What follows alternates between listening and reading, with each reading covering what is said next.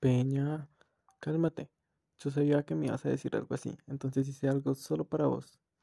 A ver, no te pongas con esas cosas. Mira, te hice una canción. En un pueblo muy pequeño, en las tierras más lejanas, donde las familias chicas no siempre eran las más sanas, la gente era muy humilde y con recursos escasos, donde trabajaban mucho con dolor en sus regazos.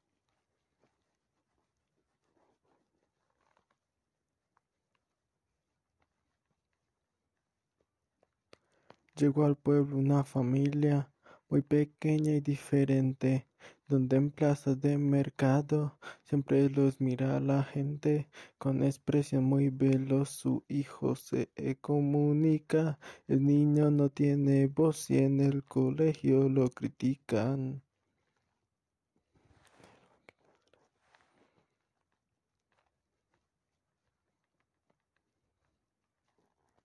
Los niños del pueblo miran y lo ven muy diferente, pero esto no es un problema, es normal aquí en la gente. Sin embargo, el niño observa cómo lo empiezan a mirar. Corriendo se va a la casa donde no lo van a molestar.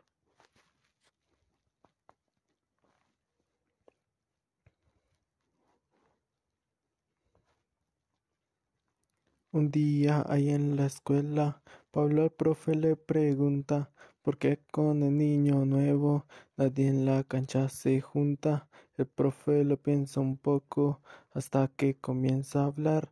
En clase su condición a todos les va a explicar.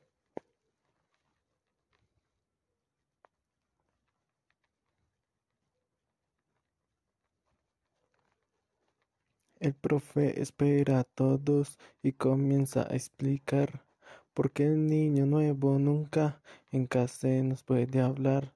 Su sistema fonador ya no puede funcionar y cada parte de esta a todos nos va a enseñar.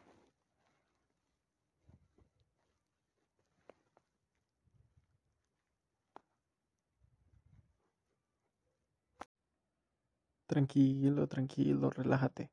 Mira, el profesor se puso a explicarles que hay muchas personas discapacitadas como él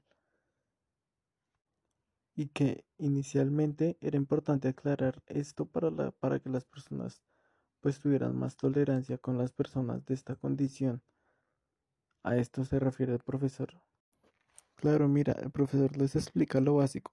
El profesor les explica que el sistema fonador es el encargado de regular un conjunto de componentes de órganos y estos mismos trabajan para producir sonidos vocales, Peña. Bueno, el profesor les explica que este es el sistema se compone de tres ramas. Sí, claro, mira, bueno, el profesor les explica que este sistema se compone de tres ramas, donde se establece el cuerpo que vibra y se mueve para producir sonidos que se ubican en la laringe. Exacto, mijo. Entonces su función es permitir el habla con las demás personas y como el niño tenía esa deficiencia en el sistema fonador, no podía hablar.